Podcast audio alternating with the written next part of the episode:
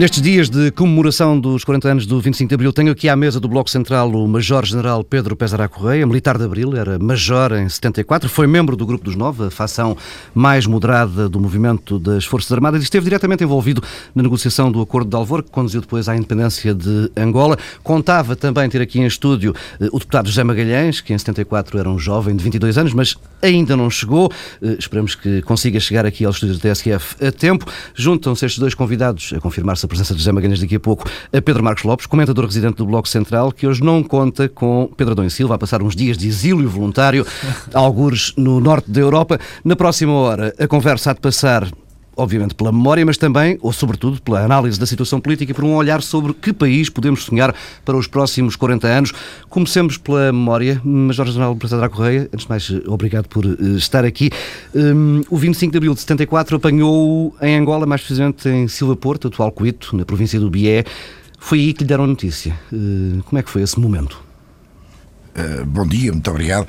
Deixo-me agradecer-lhe o convite para estar aqui no seu programa, que tenho muito gosto, e já agora também para uh, assinalar que é a minha presença primeiro aqui com o Pedro Marcos Lopes, que é uma pessoa que eu uh, que estou nos últimos tempos habituado a ouvir e a ver e que tenho muito gosto de estar com ele, porque é um, é um profissional da comunicação social que eu respeito. O José Magalhães não veio, com esse já tenho tido mais participações, portanto, feito este introito que era muito breve, mas que eu não podia deixar de fazer, queria dizer-lhe que, de facto, quando me diz que foi no, no, no Cuito, no Cuito, atualmente Cuito, na altura Silva Porto, Uh, que me deram a notícia, eu diria antes que foi no Cuito que eu fui buscar a notícia, porque eu de repente uh, há realmente.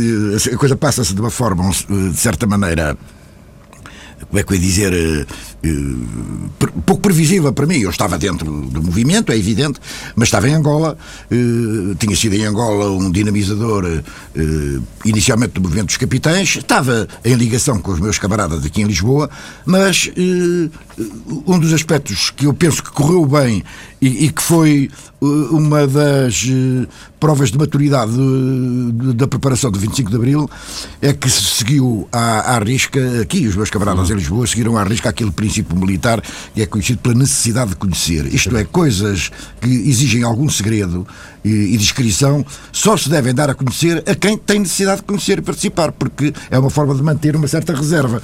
Ora, eu em Angola não tinha nada que estar informado sobre quando é que se ia passar e não estava. E de facto, eu, eu na altura estava, eu era já major, como disse, eu estava uh, na hoje cidade de Luena, no Luso, junto do comando, do comando da Zona Militar Leste, que apanhava todo o leste de Angola, eu tinha uma função na altura que me permitia deslocar-me bastante no interior da, da região militar, porque eu era o responsável pelas forças auxiliares uhum. de, da zona militar os e... Os GEs, os TEs, os catangueses, uhum. os zambianos, enfim, e era uma tropa que eh, estava muito dispersa porque essa tropa auxiliar eu não as comandava diretamente, eu era responsável pela sua coordenação, pela sua ligação às Forças Armadas, e, mas eles estavam normalmente adstritos às guarnições junto das quais estavam localizados. E, e, eu, portanto, tinha que me deslocar praticamente a todas as guarnições do leste para ter contacto com aquelas Forças Auxiliares. Nesse dia tinha exatamente tido programado uma visita a umas uh, unidades de, de GEs que estavam juntos de um batalhão que estava ali na zona do Quito. De maneira que eu fui para o Silva Porto, dormi em Silva Porto, no dia seguinte fui de avião deslocar-me a vários sítios para visitar essas unidades. E é no regresso dessa visita de avião, já no fim da tarde, do dia 25, hum. que eu passo num quartel onde estava um camarada meu a comandar esse quartel, que era perto, que era no caminho do aeroporto para a cidade, a cidade de, de Silva Porto. E Epá, e quando passo, normalmente entrei no quartel para ir eh, ao gabinete do comandante, para tomar ali assim um, um, um, copo com ele e tal, e é ele que me diz: Olha, que há alguma coisa que se está a passar em Lisboa. Hum. Bom, eu fiquei, já nem quis tomar o copo e dizer: Ah, sim, marcha imediatamente para, o, para Silva Porto, onde estava aí sim um camarada, que ainda é vivo, felizmente, e com quem eu tinha já do antecedente ligação de natureza política, portanto era um homem com quem eu compartilhava, porque este primeiro não, era um indivíduo com quem eu não tinha ligação política, mas este camarada sim era um conspirador já antigo e tal, maneira que eu fui imediato, e eu, quando passava em Silva Porto, eu dormia na casa dele, de maneira que eu fui fui logo ter com ele e ele disse já houve, já tive uns sinais. Mete-se no carro, fomos para a casa dele, fomos sintonizar uh, a telefonia e, e, é através de uma rádio grega, eu, uma rádio grega em francês, eu consigo às tantas captar uma notícia que inicialmente. Curta, é claro inicialmente perturbaram as notícias, porque eu ouvi uns nomes, uh, aliás, um, de, um, de, um, general de que eu até respeitei, respeitava muito, porque tinha sido meu professor e tal, mas que era um homem que eu tinha a ideia de ser um homem conservador e, e que tinha é? sido indicado que era o novo governador militar de Lisboa. Quem e eu disse, lá perdemos outra vez. Afinal de contas, afinal, depois eu continuei. E quem era o homem? Era o general Raymond Nogueira. Ah, Raymond Nogueira, um cavaleiro, emérito, e um tipo de quem, um indivíduo que eu até era amigo pessoal, tinha sido meu professor. Mas que não o deixou sossegado. Mas não me deixou sossegado. De maneira que depois, pronto, tive a notícia, eu nessa noite ainda fiquei eufórico. No dia seguinte fiz uma nova visita, ainda fiz uma nova visita, e depois regresso regresso então ao Luso, onde estava a, minha base, onde ao chegar fui de comboio, nesse dia fui de comboio, e ao chegar tinha a minha mulher e a minha filha, o meu filho estava aqui em Lisboa, a minha filha, que era pequenita, tinha 10 anos na altura, uh, sabiam como é que eu pensava, eufóricos à minha espera e pronto. E... Pequenito também era o Pedro Marcos Lopes, certamente nessa, nessa altura, mais, era... mais, ou menos como eu, como eu éramos crianças. era muito dia. pequenito, gostaria de ser ainda mais pequenito nesta altura, mas por outro lado também tenho algum. Tenho aqui, enfim, uma certa mágoa de não poder ter vivido melhor estes momentos. Deixa-me antes de, de, começar que há, há uma frase do, do Zé Magalhães está a chegar, está a chegar. já com cartão amarelo. penalizadíssimo por chegar atrasado. Bom, Bom mas uh, há, há, uma frase do Winston Churchill na altura da Segunda Guerra Mundial que que se pode ser, pode ser utilizada uh, naquela circunstância é que nunca tantos deveram tanto a tão poucos. Uhum. E no caso concreto, eu tenho uma honra enorme em estar, enfim, aqui ao meu lado direito, uma pessoa a quem eu, José Magalhães, tu, o nosso técnico, devemos tanto, que é aqui o Major-General Pesara Correia, que representa um movimento eh, responsável pelo 25 de Abril. E eu acho que nós nunca chegaremos a agradecer o bastante. Particularmente no caso de Pesará Correia, que também foi o responsável por um documento também quase fundador, que foi o documento dos nove, e desse grupo dos nove, que permitiu, ou pelo menos foi completamente fundamental, foi, enfim, fundamental, para que a nossa democracia tivesse evoluído para uma democracia que, enfim, para mim era a que estava na gênese do 25 de Abril, era pelo menos aquela democracia que os portugueses se reconheciam mais. Quer dizer, se era preciso já agradecer uh, a Pedro Pesará Correia a sua participação no movimento das Forças Armadas, é o segundo ponto que também é fundamental agradecer, a parte da constituição do Grupo dos Nove e, mais concretamente, o documento dos Nove, que é de 8 de agosto de 75. A minha memória não é má, não é? No mesmo dia de, do, da carta do Dr. Mário Soares. E portanto tenho muita honra em estar aqui e também ao pé, obviamente, do Zé Magalhães. Parece que ainda, ainda para mais somos todos do Porto, que é, tudo, é sempre uma vantagem. Verdade, também é. também. Zé, Zé Magalhães, uh, tinha 22 anos, uh, 25 de 74, uh, já pensava em política. Como é que foi aquele dia? Confesso que tinha. 22 anos. 22 anos e vindo do Porto para uma faculdade onde reinava o caos absoluto. Eu estudei no Colégio João de Deus do Porto, na Rua de Santa Catarina, que era um colégio particular mas bastante aberto, eh, onde conheci, aliás, gente muito interessante, que mais tarde veio a fazer eh, projetos aos quais me associei ou, ou contra os quais combati. Uh, mas uh, um ambiente, aquele ambiente do, do, Porto dos anos 60, eu vim de Angola em 61, contra o guerra colonial, por decisão familiar, uh, e cortaram-me raízes tropicais que tinha e que eram fundas ou seja, passar do, do, do mundo tropical de Angola dos anos 60 para o Porto, mundo né? do Porto, fechado, pequeno burguês, cheio de medos. Uh, Cinzento com... na verdadeira acessão da palavra, Exato, não é? granítico no sentido simultaneamente poderoso e protetor, mas também no sentido asfixiante. Uh, num país uh, com censura, onde a minha porta de saída era uma biblioteca que o meu avô tinha e alguns amigos, foi um exercício traumático. Traumático no sentido literal claro da, da, da, da, palavra. E depois a vinda para Lisboa projetou-me numa Lisboa ladina, de chinelo no pé, onde havia todos os perigos e tentações e uma faculdade dominada por gorilas. E onde alguns dos meus amigos subitamente, pim, eram presos. E nesse dia eu fui à faculdade e, ó, oh, não havia aulas. E não havia aulas porque havia uh, alguma coisa E como tinha havido o fracasso do, do 16 de março, era difícil perceber. Mas então isto é a mesma coisa há tão pouco tempo, quer dizer, admitia-se e rumorejava-se que alguma coisa acabaria por acontecer de novo. Saiu à mas, rua, mas voltou para casa? Cedo, ah, não, eu, eu tinha uma casa na, na Avenida 5 de Outubro, eh, onde vivia com a minha futura mulher. E José que foi- Magalhães não era do partido nessa altura. não, não era. Ainda era, não eu chamo- foi para iniciar aquele grupo de estudantes honestos. Não eram estudantes, Davam umas massas para, para, para a CDE, através do Edgar Valls, outros, etc. Note que nessa altura a Direito era o caos absoluto, porque várias pessoas tinham sido. A União dos Santos Comunistas tinha sido desmantelada, presa, com, com, com situações duríssimas de, de perseguição, tortura, etc. Ah, no- nos corredores andavam gorilas. Ah, e outros seres avançados para garantirem a ordem e, e não perturbarem o dia a dia uh, pedagógico. E o dia a dia pedagógico era dominado por professores que nos ensinavam corporativismo, direito ultramarino, isto é direito O colonial, se queixa que teve com etc. certeza o professor Martínez, que lhe Claro deve que ter tive. ensinado muito, não é? Claro que tive, olha, eu ainda- ainda tive O outra, julgamento do Martínez. eu tive outra infração. O julgamento do Martínez. Mas que foram outros. Mas o julgamento do Martínez foram outros que alguns estão hoje muito bem colocados. Mas até. qual é esse episódio? É depois de 25 de. Abril, claro. Então foi depois de 25 de Abril, quando na faculdade o, eh, Ah, sim, sim. o, o, o- a Associação dos. Não sei como é que se chamava, mas o grupo liderante da Associação de Estudantes, que estava na altura liderado pelo MRPP.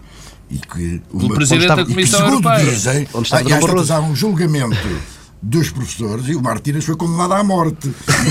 Eh, bom, e uma das pessoas que dizem, eu agora, nós estamos aqui no, no programa, eu as no programa livre, porque com as ressalvas de, enfim, de não poder não ser verdade, portanto eu ponho reservas, mas o que se diz é que uma das pessoas influentes desse julgamento tinha sido o Sr. Durão Barroso, não é?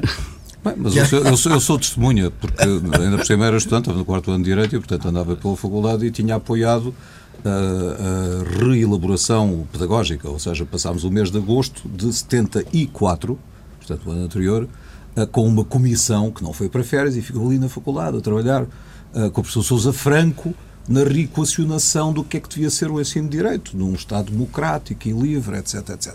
Tarefa, obviamente, homérica, não é? E difícil. Ah, porquê? Porque tínhamos que deglutir o problema do corpo docente ter sido decapitado, ah, de não saber o que fazer em relação às horas lecionadas ah, e de haver duas opções, ou exames, ainda que numa modalidade light, ou passagens administrativas. E eu, estudante dito honesto, co- conjuntamente com outros elementos, que esses sim eram da, da União dos Estados Comunistas e outros estudantes em partida, etc, etc, como eu, aliás, e propusemos um modelo com o Sousa Franco tendente a garantir um regime light ah, de eh, exame para evitar o horror das passagens administrativas que iam sujar o currículo e tornar igual o, o- alunos com ah, eficiências e performance diferentes. Bah, Isso cheira uma fomos a medida esse- reacionária, José não, era totalmente reacionário. Fomos, Mas é bem fomos para a. RGA na aula magna no mês de setembro apresentar o nosso riquíssimo trabalho e não só fomos apupados, eh, como a direção caiu. A direção académica, que era multipartidária, enfim, mas eh, de, de esquerda não radical, caiu. É aí que entrou Por o isso simplesmente MRPP entrou a. DPA, a Direção Provisória da Associação, E é- liderada e aí pelo depois- MRPP. E aí depois que é eleita a, a direção do- dominada pelo MRPP. Claro que Então, sim, pois. Eh, mas com legitimidade democrática. Ouça, não, não, não, não há nada a dizer. Legitimidade democrática, eleitos com os estudantes eh, perfeitamente seduzidos pela ideia de que só havia lugar a passagens administrativas, etc. E no mês de março de, 2000, eh, de 1975, a direção, uh, os opositores, que era eu, a direção da Célula de Direito, onde já tinha ingressado no mês de junho de 74, bem, eh, estávamos uh, decapitados, saneados. E a faculdade entrava em regime de gestão revolucionária e de ensino marxista-leninista do direito. O Oriente é vermelho, a música chinesa nos altifalantes e os estudantes, apesar de tudo. música chinesa nos altos. Ah, havia? Oh, olá, Lelas. E havia o filme O Oriente é Vermelho eh, e as peças todas. E o Dr. Barroso, eh, que era um dos líderes estudantis, eh, teorizando a diferença e a superioridade, aliás, de Stalin. Porque bastava pronunciar a palavra Stalin para de imediatamente se rasgaram a diferença entre os sociais fascistas e, do outro lado, os verdadeiros revolucionários marxistas-leninistas. E assim andámos. José Magalhães, eu creio que eh, exatamente nessa altura, depois dessa queda da, da Associação de Estudantes, da direção da Associação de Estudantes, logo no a seguir ao 74, que depois da grande luta na Faculdade de Direito travou-se exatamente entre duas listas, a do MRPP, que saiu vencedora, e a da UEC. Ah, sim, E a da UEC. claro. Eh, derrotadíssima. Mas, mas, mas, a Faculdade de Direito de Lisboa foi onde a luta foi mais acesa, não foi? De, não, toda a academia estava em pé de guerra e, e nós Porque circulávamos... eu estava convencido que tinha sido no Exército, estava já general. Ah, não, não, não, nas Forças Armadas. Mundo estantil. Eu creio que foi uh, dos sítios onde, onde houve uma luta mais mais acesa até quase, quase violenta por vezes ali. Não, foi violenta. Pois, e foi é. violenta, repare, na, na RGE, onde eu fui saneado, com o apoio popular, portanto, não, a decisão foi partilhada pelos estudantes que não queriam serviço cívico, não queriam uh, nada do que nós propunhamos. Em aliança, aliás, uh, suposta e muito criticada com a MFA, outro grupo de sociais fascistas, etc, etc, etc. Portanto, tudo gente muito atrasada. Uh, foi um movimento que levou a faculdade a ser uma espécie de símbolo ou seja, enquanto o país progredia, dizia-se, enquanto o país progredia rumo a etapas cada vez mais avançadas no processo revolucionário, a Faculdade de Direito era uma espécie de ilha um onde um grupo inexplicável, com apoio Uh, porque não era apenas o apoio de, de, de, dos claro. estudantes sem partido, era o apoio de estudantes socialistas, de estudantes do movimento independente de direito, liderado pelo Pedro Santana Lopes, uh, e outros, que era, no fundo, uma forma de procurar garantir que na faculdade Uh, não acontecia uma hegemonia que era temida, aquela hegemonia não era temida porque era manifestamente minoritária e, em certo e, sentido, e é, preciso, delirante. é preciso explicar este ruído que vai aparecendo aqui, é um berbequim, não é aqui dentro da TSF, esperemos que não seja um movimento contra-revolucionário. uh, Major General Pedro Correia, e, e, como é que foi nessa altura integrar um, um núcleo mais moderado dentro do MFA neste clima? uh, Eh, correspondeu um pouco, com certeza, às preocupações que eu tinha e que comecei a sentir em relação à, à dinâmica revolucionária. Eh, mas, eh, fundamentalmente, teve a ver e isto é curioso porque nós, aqui vale a pena até eh, citar o Ortega y Gasset quando diz que o homem é ele e a sua circunstância. É que de facto foi a circunstância que eu estive envolvido em que, a altura, eh, me obrigaram coerentemente a assumir essa posição eh, um pouco mais moderada. Mas porquê? Porque eu estava a sentir que a ruptura traumatizante que estava a verificar com enfim, a aceleração da Revolução Portuguesa que se começou a imprimir, particularmente depois de 11 de Março, eh, que estava em riscos de, de desfazer tudo, de tirar tudo para o precipício abaixo. Deixem-me detalhar um bocadinho esse aspecto. Eu, eu, regresso de Angola depois do, do, da assinatura do Acordo do Alvor. Eu estava portanto, em Angola, com as responsabilidades que tive com eh, o início da entrada de Portugal no processo de descolonização, e eu friso isto porque, para contrariar aquela tendência que há da descolonização que nós fizemos, a independência que nós concedemos, é o, o colonizador a pôr-se sempre no centro do sistema, é evidente que a descolonização já vinha a ser feita pelos movimentos de libertação há, há, há décadas, e nós, com o 25 de Abril, entramos no processo de descolonização na fase da transferência do poder. E eu vinha, de, portanto, de Angola e participei aqui na, na, delegação portuguesa do Acordo do Alvor e assinado que foi o Acordo do Alvor, eh, o Rosa Coutinho é substituído em Angola, eh, ele era o Presidente da Junta Governativa e quando é nomeado novo eh, comissário, alto comissário português, de acordo com a letra do, do Alvor, o o Rosa Coutinho, enfim, foi substituído pelo Silva Cardoso.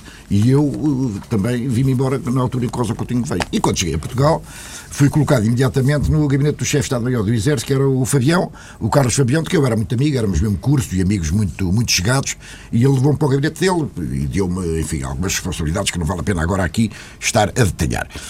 E logo a seguir veio o 11 de Março. E quando veio. Ah, eu vinha com uma. Enfim, com uma uma imagem, até de camaradas de, de ter-se, talvez em Angola, eh, ser corotado com os, os setores um, bocado mais à esquerda do MFA, pela condução que nós tínhamos dado ao processo em Angola. E quando chego, um bocado do gabinete do, do Carlos Fabião, ao 11 de março, quando eu estou colocado no gabinete do Carlos Fabião, há aquela Assembleia do MFA do 11 de março e eu que não compareci, que não estive nessa Assembleia, eh, no dia seguinte, eh, quando entro no, no meu gabinete no Estado-Maior do Exército, estava um camarada comigo a dizer parabéns. O meu major foi, eu nessa altura já era Tenente Coronel, o meu Tenente Coronel foi eh, escolhido na Assembleia ontem para o Conselho da Revolução. Eu, ai sim. Nessa altura estava em marcha todo um processo, que era o processo da institucionalização do MFA. Portanto, que já vinha, o Conselho dos 20, etc. E eu até estava uh, a ter algumas reuniões, curiosamente tive uma reunião com alguns amigos meus civis, para me darem umas ideias do que é que isso poderia acontecer em termos institucionais, uh, particularmente com o grupo do MES daquela altura, o Jorge Sampaio, o César de Oliveira, o, o enfim, o o Nunes de Almeida, etc. Com esse grupo uh, de amigos que eu não, nem sequer eram amigos íntimos na altura, eram, mas eram mais amigos por, por via do, do Melantunes. Conselheiros de bom nível, como se vê. Sim, era boa gente. Muito, era e é, boa gente. E, e, gente, pelo menos, que pensa e que é esclarecida. E eu andava a tentar compreender o que é que iria ser isso do, da institucionalização do MFA. E, quando veio com o 11 de março... ser muito complicado um militar de carreira agora a ver o movimento dentro da carreira. Eu no dia seguinte vejo vejo-me nomeado para o Conselho da Revolução. Bem, e aí, evidentemente, que a minha vida vai sofrer uma volta muito grande. Hum. Uh, passado pouco tempo, uma nova aceleração na minha vida, que é uma certa tendência genética para eu, para eu estar sempre metido nos sítios mais confusos e mais difíceis. Já tinha estado o problema da Angola, que tinha sido o problema mais, mais complexo da descolonização, e passado pouco tempo, o Conselho da Revolução, tinha para aí um mês e pouco de existência, decide que, dado a aceleração do processo revolucionário e o problema da ligação dos militares às populações e aos problemas mais complexos que estavam a ficar na sociedade, que era importante que os comandantes das regiões militares, que era o sítio onde tinham contacto direto com as populações, fossem membros do Conselho da Revolução. E nessa altura resolveu-se então, que eram mais velhos, os mais antigos do, no grupo dos capitães que já eram oficiais superiores do 25 de Abril. Era os Charais e era eu porque no Porto estava um homem mais velho, que era um coronel, digamos, eh, de, já em fim de carreira, mas que tinha colaborado com o, o 25 de Abril, com o MFA. Portanto, esse manteve-se inicialmente. Uhum. Depois é que veio a ser substituído pelo Corvasco. E então, foi, quiseram substituir o comandante. Em Lisboa já estava o hotel, não é? E, e quiseram em Évora e em Coimbra substituir por dois Conselhos da Revolução. E é assim que veio o Xarais para Coimbra e eu vou, graduados na altura em Brigadeiro, tal posto de Brigadeiro, e eu vou para Évora. Cair quando estava a começar a ferver a reforma agrária. Portanto, é realmente uma vocação, uma vocação genética. Bom, é claro, eu entro naquela, naquela caldeira da reforma agrária quando estavam a ser já fabricadas as leis pelo Oliveira Batista, as leis 406 e 407 A 74, 75 já, que deveriam, digamos, regularizar o problema das expropriações de terras e depois da sua entrega uh, para efeitos da exploração das terras nacionalizadas, com reserva para os proprietários, etc. Só que as leis, na altura as leis ainda não estavam aprovadas. Eu entro imediatamente em contato com Oliveira Batista eh, e com quem eu estabeleci que a minha ação ali era com certeza de apoio à reforma agrária, mas procurando que fosse nos procurar que a realidade se adaptasse à legislação que estava em, fa em, fase de ser aprovada. E que foi logo a seguir. Pá, só que a realidade tinha tomado uma dinâmica, o freio nos dentes. Mas ali o partido Zé Magalhães já tinha, já tinha tomado conta já, do, do processo já estava no frente de combate. Já estava... Bom, comecei a ter ali... Com apoio. Comecei a ter ali, de facto, problemas muito complicados, porque a dinâmica ultrapassava completamente a, legislação. Uh, é por isso que quando se diz que foram os militares, e particularmente o meu nome, que aparece como tendo sido o impulsionador da reforma agrária, a gente apenas. Eu com certeza concordava com a reforma agrária, mas eu apenas tentei foi procurar controlar a situação. A situação estava em descontrole absoluto. Ocupações sobre ocupações. Ora bem, reparem.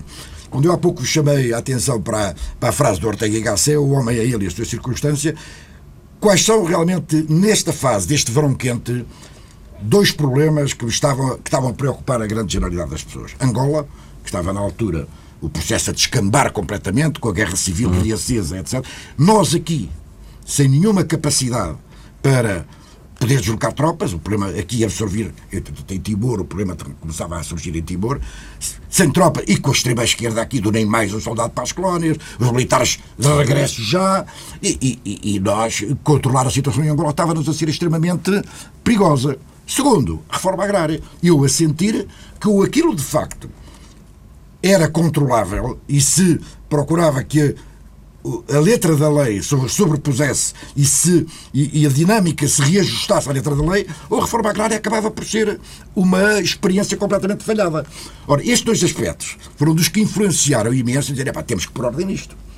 Ou a gente põe alguma ordem, entre aspas, uh, neste processo revolucionário, ou nós vamos perder isto. Eu tive essa consciência. E é isto que me leva a, aproximar-me ainda mais do, do meu amigo Melo Antunes e a assinar documentos novos. Mas conseguiram uma coisa. Há uma lógica total disto. Claro. É? Sr. General, conseguiram uma coisa muito prodigiosa, acho eu, porque uh, os riscos de depois de décadas de experiência do latifúndio, ou seja, a, a escravatura moderna ah, e a exploração levada ao extremo.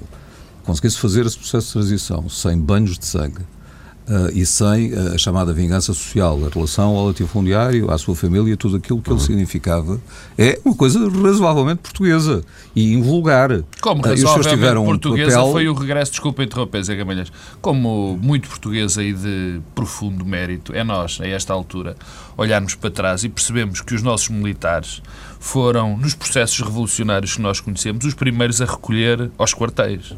Porque, de facto, é notável de que de 74 o Conselho da Revolução, no fundo, acaba em 82. Portanto, digamos que a... acaba no fundo, não, acaba com a revisão constitucional de 82. A primeira, e, portanto, o regresso efetivo dos militares aos quartéis e, e, a não, e a sua não interferência no processo político foi relativamente para aquilo que conhecemos dos vários processos revolucionários uh, uh, Mas pare, parece hoje o, parece hoje.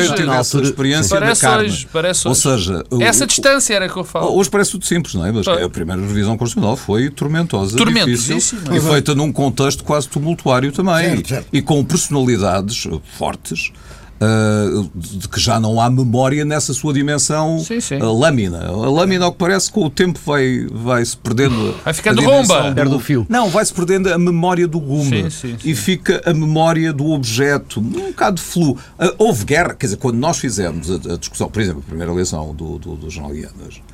Uh, uh, perdão, a, a eleição de 75. Não, não, não, não. não. Estou a falar da, da primeira eleição do General Ianes. Portanto, ah, a campanha 76, eleitoral de 76, da qual resultou a eleição do General Iandes, foi o que foi. Uh, mas uh, o processo em que nós discutimos, uh, o chamado Sim, 76, General Tarrafal, e, Sim, isso é em 80, isso, em, é Soares Carneiro versus Ramalhães. Nem mais. Portanto, essa discussão foi de cortar à faca, porque foi um momento em que nós sentíamos que podia haver uma espécie de deriva ao contrário, ou seja, de retrocesso abrupto. Ontem uh, ouvi a Hélia Correia uh, sintetizar de uma maneira magnífica e poética, mas muito rigorosa, a transição de, dois, de 1974 como atravessámos subitamente o portal do tempo. E é uma imagem poderosa. É, Ou seja, estávamos num país completamente fechado, é, etc. Claro. Olhávamos com inveja para os outros. Eu ia a Londres como quem vai a Meca para encontrar tudo o que não tinha aqui, comprar os livros que não podia comprar aqui, trazer um ou outro à socapa, etc, etc. Mas curiosamente foram os mais moderados, eram os mais conhecedores da realidade europeia, curiosamente, na altura. Bem, não para quem vê da não, não curiosamente. Repare, não curiosamente, é um mérito próprio. Eu tive a ouvir outra vez a entrevista do, do Melo Antunes à Fátima Campos Ferreira, ah, já num período muito adiantado da doença dele, e, portanto, de debilidade física, mas de grande ah, força anímica, e a descrição que ele faz de, de tudo o que foi feito, e falo com muito pormenor, é muito impressionante pela segurança. Ou seja, tratava-se de uma pessoa de enorme cultura política, ah, além da militar, enorme cultura sim, sim. política, uma rede social com o que havia de melhor nessa Europa Uh, pensante, etc., e, e, respeitado como tal, porque não basta ser, é preciso que inclui-lhe inclui o que realmente o Melo Antunes, além dessa cultura política, tinha uma característica, e que é, o Melo Antunes era um jovem naquela altura, no 25 de Abril, o Melo Antunes tinha 40 anos. Claro. Nem tinha. E, ah, para além da cultura política, o Melo Antunes sempre deu provas de um grande bom senso e um grande sentido de Estado um sentido de Estado que, que era notável, uma pessoa que não tinha experiência nenhuma, ele era, apenas, era um pensador. Mas, mas deixa-me acrescentar o seguinte: o, o, Há uma história o, do relatório de se desculpa, quando ele está a escrever. Eh, eu, há outro documento notável o sobre o Melo Antunes, fracassado é e abortado pelo Melo Antunes. Há uma entrevista que eu não me lembro de, quem é a autora, que é um livro que é um livro que eu, que eu é guardo. Maria Manuel E há um episódio passado em Sesimbra quando ele está a escrever e que ele descreve que eu fiquei absolutamente espantado também com a dimensão de tática política. Sim, sim. Dele perceber algumas coisas. Quer dizer, há um momento histórico que todos nós conhecemos, vocês muito melhor do que eu, e eu só estudei depois, que é uh, aquela reação no pós-25 de novembro foi provavelmente o maior estabilizador da democracia que nós poderíamos alguma vez ter. Foi o travão. Então posso, posso acrescentar uma coisa a isso? Do que é pouco, de pode, que é pouco conhecido. Exatamente. Eu queria. Tal, tal, tal, tal. Eu vou. Espera aí que temos Eu queria acrescentar uma coisa a isto que é pouco conhecido. E houve no outro dia um camarada meu já que me disse: Pá, mas o senhor devia esclarecer isso. Eu já vou dizer o que é. Mas primeiro, o Pedro Marco Lopes, já em várias intervenções que eu tenho ouvido, é, é- é generoso connosco nesse aspecto. Ele tem dito várias vezes do regresso dos militares ao quartel, dos militares terem passado o poder e tal. É verdade. Nós, ao fim e ao cabo, eh, a Revolução foi em 74, o golpe de Estado foi em 74, a Revolução eh, prolongou-se, o Conselho da Revolução toma posse em 75 e, e, e nós saímos de cena em 82, mas quando, nessa altura, a gente já não dispunha de lugar de, de poder de facto nenhum. E é importante chamar aqui a atenção para o, o que o Ianes, eh, o Ianes várias vezes refere. É que realmente, numa altura em que os militares já começavam a ser observados como, digamos, uns estranhos no poder, com a existência do Conselho Sim. da Revolução como órgão de soberania consagrado na Constituição. Quando dentro das próprias Forças Armadas havia quando começaram a emergir as hierarquias tradicionais, uma certa contestação à existência do Conselho da Revolução, etc.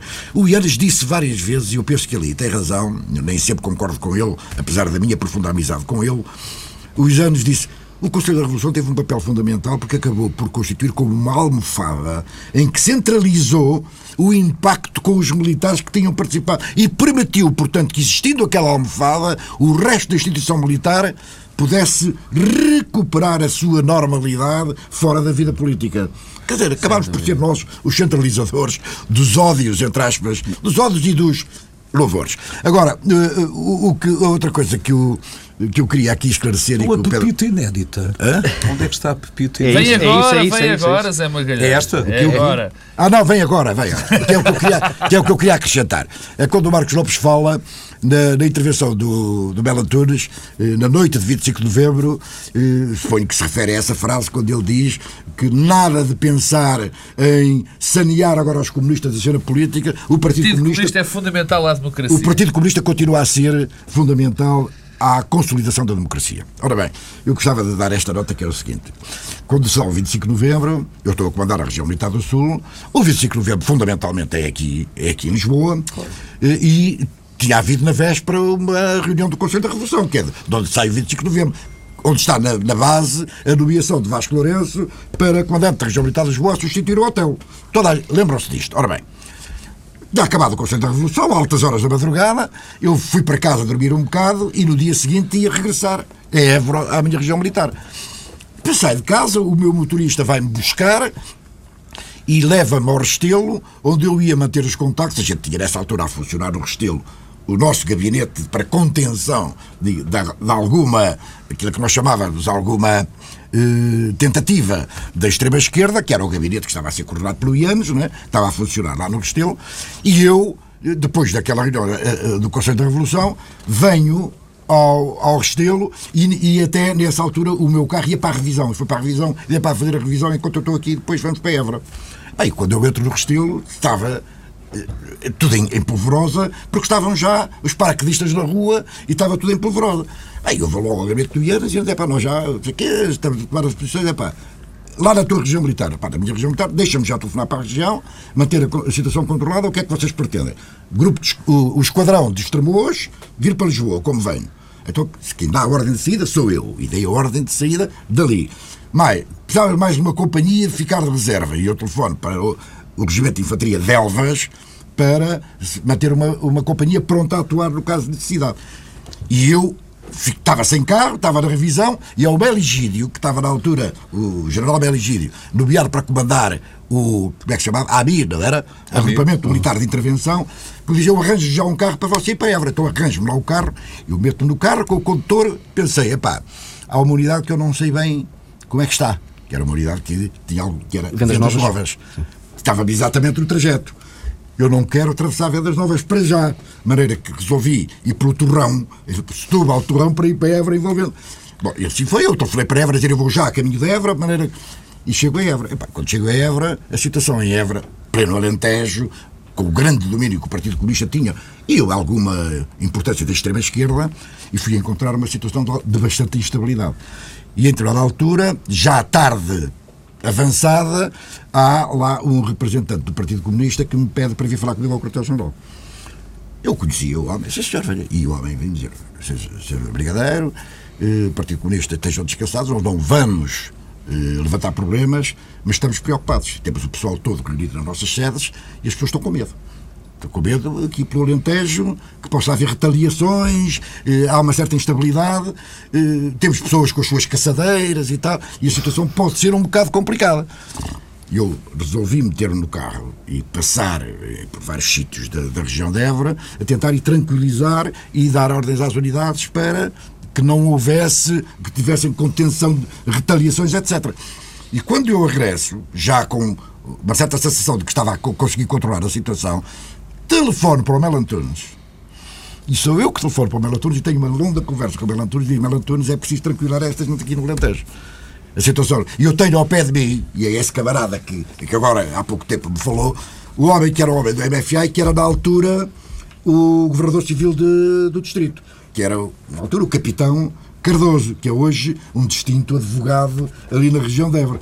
E é o Cardoso está no meu gabinete quando eu estou a falar com o Mel Antunes. Mel Antunes, é importante que haja uma palavra de tranquilidade, porque não vamos ter aqui problemas no Alentejo, não vamos ter problema no Alentejo, mas esta gente precisa de uma palavra de confiança. Está descansado que isto vem ao encontro das minhas preocupações. E à noite o Antunes faz aquela grande declaração, que é realmente, como diz o Pedro Marcos Bloco muito bem, que é uma declaração decisiva e, e, eu já agora, desculpem-me a imodéstia, tive alguma, alguma participação eh, nessa declaração. Mas deixa-me trazer. Mas, mas ainda bem, mas deixe-me só sim, fazer sim. aqui uma, uma apostilha. Não é? uh, visto do outro lado, ou seja, visto do lado da rua, uh, jovens estudantes organizados para acompanhar e monitorizar, até em pequenas missões de vigilância, o que estava a passar. Uh, o, o, dia foi caracterizado por um momento, por momentos de espera. Uh, espera da reação, se era mais violenta ou menos violenta, uh, e, sobretudo, a espera da entrada em cena dos fuzileiros. A ideia de que, num determinado momento, Uh, tinha-se primeiro pensado na entrada em cena do COPCOM, o que não aconteceu, uma vez que o hotel estava à espera que o. Presidente da República o recebesse uh, em Belém, onde ficou, esperando, uh, hora após hora, com grande disciplina e paciência zen, uh, e uh, isso tinha como contrapartida, obviamente, que não havia COPCOM, uh, ainda bem, aliás, não é? dizemos agora, retrospectivamente, mas à espera do momento milagroso e decisivo da entrada dos fuzileiros.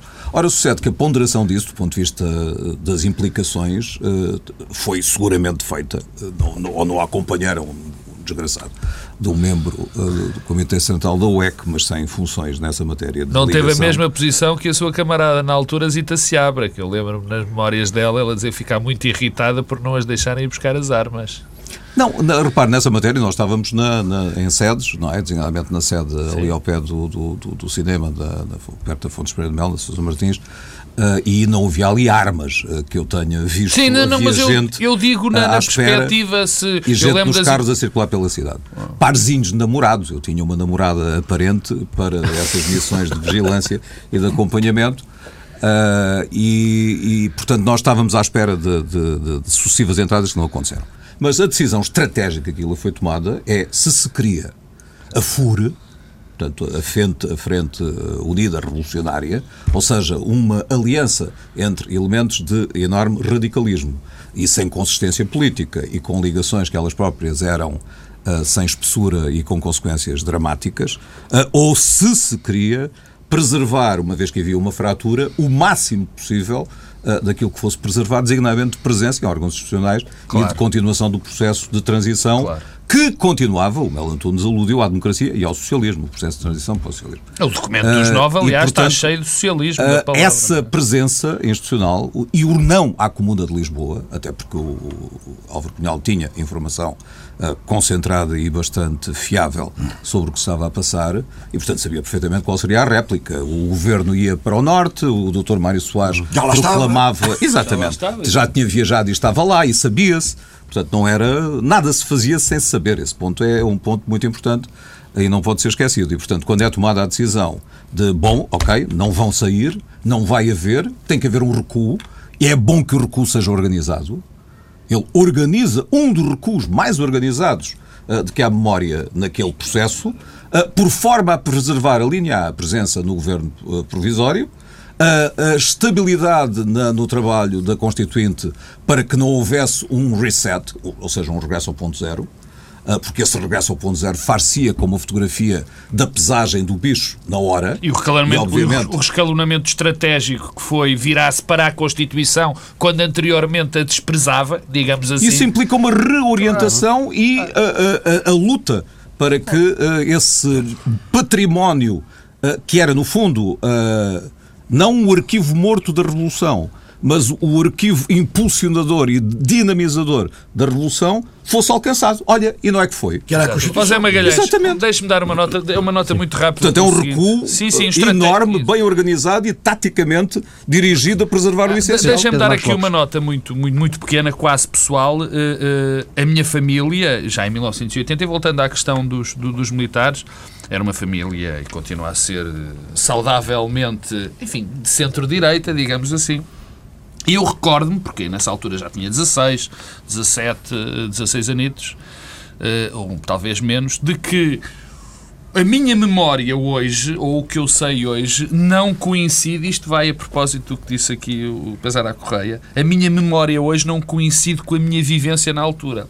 Porque nós, como uh, família do Partido Social Democrata, profundamente sacarneiristas, víamos na altura ainda os militares como gente que estava a impedir o progresso normal para uma democracia ocidental. E, e, e, qual é a nota que eu quero dar? É o que a história e o que o tempo faz, o tal gume que o Zé Magalhães fazia, eh, porque eu quando me vejo a dizer, a fazer a análise histórica e a dizer de facto, os militares regressaram aos quartéis muito cedo. Era como dizia o Zé Magalhães, na altura, para nós, gente centro-direita do Sá Carneiro, já foi tarde, já era, estava a ser tarde. Mas, aliás, a campanha, e vocês lembram-se disso muito melhor, bem, eu na altura também já me lembrava, de 1980 com a AD, é também muito baseada, em termos de discurso político, na necessidade de acabar com o Conselho da Revolução. Exatamente. Claro. Exatamente. Uh, uh, e, fazer já era tarde. outra Constituição. E fazer outra não, Constituição. Não é por acaso acaso a ideia do, do, de outra Constituição para Portugal e o Sá Carneiro, o, o Sá como jurista... aceitado que o Conselho da Revolução continuasse desde que fosse substituído por outros que fossem mais da sua... Uh, o Pesoloso... Já está aqui o Pesar a correr a fazer política. Não, não, mas, não, não, mas o, o Pesar a correr sabe perfeitamente... Ser, não, mas sabe perfeitamente o que fala, porque, repare, o risco, a razão pela qual foi melhor acabar com o Conselho da Revolução é porque ele permitiu a transparência completa. Ou seja, quem governa é quem vai a votos e ganha. Ponto. Governar num sistema de poder repartido em que o Conselho da Revolução tinha competências, designadamente, de fiscalização da constitucionalidade através da Comissão Sim, Constitucional, normas, etc, etc, com uma outra composição escolhida claro. e perturjada de maneira claro. invisível e incontrolável, era um perigo enorme, porque a certa altura tinha uma maioria direita no Parlamento e tinha outra maioria direita na segunda Câmara, claro. Conselho da Revolução, sem legitimidade. José Magalhães, foi um, foi um processo parecido com a constituição do próprio Tribunal Constitucional mais tarde, como sabe, quando é para se eleger, quando é o, o método de escolha dos juízes do Tribunal Constitucional, havia gente que se preocupava e dizia, pá, uh, uh, vocês querem isto? Houve uma negociação entre os dois partidos, vocês querem isto porque uh, neste momento a maioria é a direita, vocês metem mais juízes de direita. E os de esquerda dizem: não, não, olha, nós queremos exatamente o contrário porque tememos o, o oposto. Quer dizer, oh, isto, aqui o, o, nosso excelente moderador deixa-nos falar completamente à vontade. temos mais três horas. Sabe? Essa é a ideia. Não, não, não temos. Agora, eh, não, é que isto que vocês acabaram de dizer é curiosíssimo porque, ao fim e ao cabo, a gente acaba de puxar à conclusão de que no leque das forças políticas acabam por estar todos, não nos seus das suas orientações ideológicas, mas dos seus comportamentos bastante próximos uns dos outros. O que o José Magalhães esteve a dizer, de facto, de que, e que aliás foi o que, que tinha lançado a ideia de que o, o Sá Carneiro nem se importaria que o Conselho da Revolução continuasse se fosse modificado e estivesse composto de pessoas, maioritariamente, eh, que favorecessem.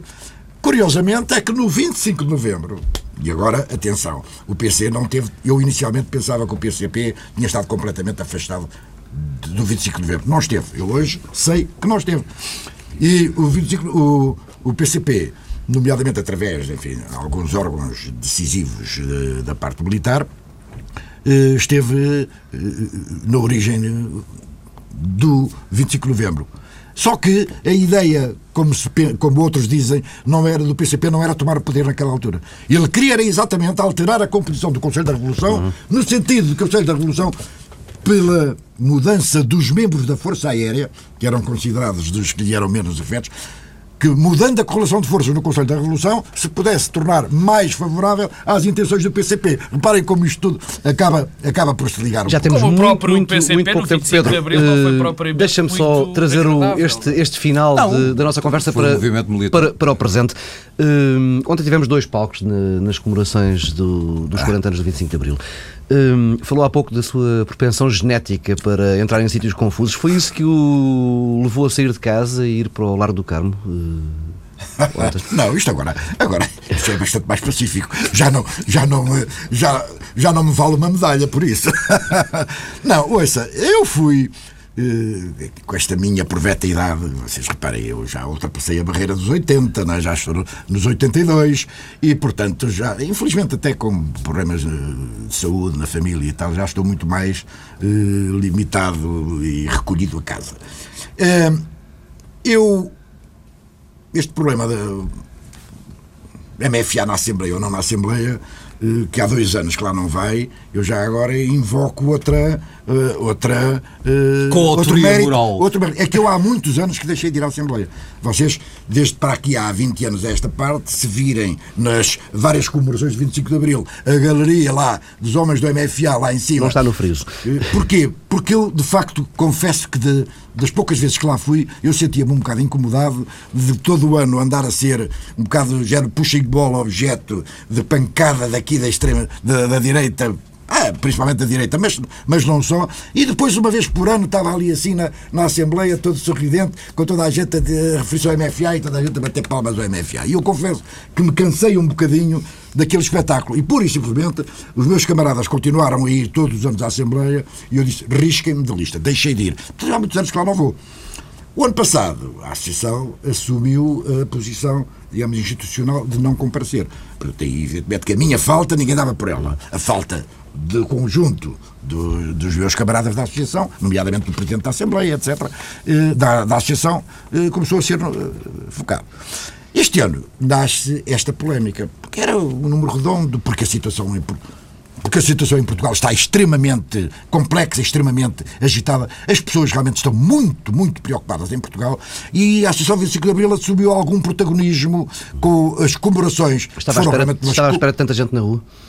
Estava à espera de tanta gente na rua? Não estava. E não estava de maneira nenhuma. E de maneira que foi realmente uh, umas comemorações uh, em grande. E uh, o Carmo acabou por ser, digamos, uma resposta e, e sentiu-se que, de facto, a população de Lisboa, grande parte da população de Lisboa, é evidente, sentiu que aquela posição da Assembleia da, da Associação 25 de Abril ia muito ao encontro das suas, das suas ansiedades. E, e, e o enchimento do Carmo foi um bocadinho essa resposta. José Magalhães eh, esteve na Assembleia da República. Uh... E depois deu um saltinho ao Carmo. Era isso que eu ia perguntar. É, foi um palco certamente menos, emocionante, menos emocionante que, que o Lar do Carmo. Uh, chegou a ter pena, a ter, há um lamento de não ter estado no início. Não, ouça, não me senti dividido por, não, por poder ter as duas coisas. E acho que, enfim, quando isto for olhado daqui a uns tempos, o que vai voltar foi uh, o, digamos, o calor e uh, a, a, memória viva que resultou uh, destas comemorações. E, designadamente, o papel absolutamente decisivo da, da, comunicação social, ou seja, quando há congressos sobre o 25 de Abril, quando há programas uns atrás dos outros sobre o 25 de Abril, quando os protagonistas têm voz por toda a parte, quando os novos uh, estudiosos que há de novas gerações, não viveram absolutamente nada e que olham para isto como a gente olha para 1640 ou para outro momento qualquer, enfim, glorioso e marcante, uh, e olham, analisam a face do direito comparado, face à ciência política comparada e concluíram, concluíram, ou seja, que há um risco de desmemória, uhum. há um risco de começarmos a ver as coisas numa névoa em que naturalmente toda a gente uh, tem uma memória de que houve uma grande mudança e que essa mudança foi boa e que o, o, o status anterior não tinha defesa nem futuro nenhum, a não ser piorar, piorar, apodrecer. Isso é positivo. Agora, exige uma grande dinâmica que não deixe empalhar os heróis e que não deixe perder a memória. E uh, os inquéritos feitos, ainda bem, agora, revelam isso mesmo. E contra o antídoto do Alzheimer coletivo há um remédio que é o contrário da, da memória, da, da, da, desmemória, que é a evocação, o estudo e, sobretudo, as aulas práticas. E, portanto, ninguém vai se lembrar, se vai lembrar de que num determinado momento houve uma crise de relacionamento entre o Parlamento e uh, o Parlamento, enfim, na sua dimensão institucional. Porque podia ter um pensamento qualquer out of box, não é? Uma coisa do género, é pá, vamos reunir para o Carmo e vamos todos, e aí fala todos, etc. Uma coisa qualquer, mas não houve. E houve comemorações até, até bem planeadas. Homenageámos o Marcos Júnior, que era justíssimo e foi justíssimo e bem feito. Uh, tivemos festas abertas, o Zeca Afonso, os putos no plenário a cantar e traz um amigo também. Na, na, uh, uma bela exposição sobre o nascimento da democracia que vai ter uh, milhares de pessoas a passarem e vai passear pelo país ela própria. muitas coisas na internet e muitas coisas no canal Parlamento e nos outros canais, livros, etc. e os média provam que se nós fizéssemos com mil diabos um debate sobre as escolhas europeias que temos pela frente, com a qualidade e a força danada deste debate, as decisões que vão ser tomadas seriam seguramente muito uh, mais competentemente tomadas e, sobretudo, muito mais participadamente tomadas. Que, se calhar já devíamos ter tido há mais tempo, direi eu, em relação às escolhas europeias.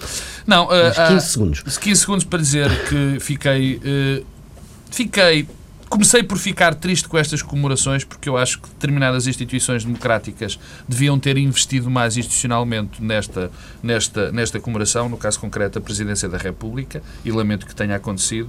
As duas, os dois acontecimentos ontem complementam-se. O mais importante, obviamente, é o da Assembleia da República, porque é onde estão aí os representantes do povo e que este cavalheiro que eu tenho aqui ao meu lado direito, o Pesar à Correia, foi ele que ajudou a que estejam lá os representantes do povo ah, e é lá que o povo tem de falar. e o resto é rua, é importante, é fundamental também no processo democrático. Na próxima semana falarás mais. Pesar Correia, José Magalhães, muito obrigado. Fica por aqui esta edição especial alargada de Bloco Central. Regressamos na próxima semana, à mesma hora.